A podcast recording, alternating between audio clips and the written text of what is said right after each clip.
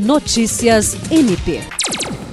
O Ministério Público do Estado do Acre, por meio do projeto Acre pela Vida, com apoio do Centro de Estudos e Aperfeiçoamento Funcional, promoveu na manhã desta segunda-feira a entrega de certificados aos participantes do curso de formação dos agentes de segurança pública, sob o tema Criminologia e Proteção Integral da Criança e do Adolescente. O curso foi destinado aos agentes de segurança pública mediante parceria entre o MPAC e a Secretaria de Estado de Segurança Pública. O objetivo foi dar suporte para capacitação e treinamento na seara de prevenção e atuação frente a situações de violações de direitos das crianças e adolescentes a Procuradora-Geral Adjunta para Assuntos Administrativos e Funcionais, Gilceli Evangelista, esteve no evento de encerramento da formação, representando a Procuradora-Geral de Justiça, Cátia Rejane de Araújo Rodrigues. Em seu discurso, ela cumprimentou os participantes e instrutores,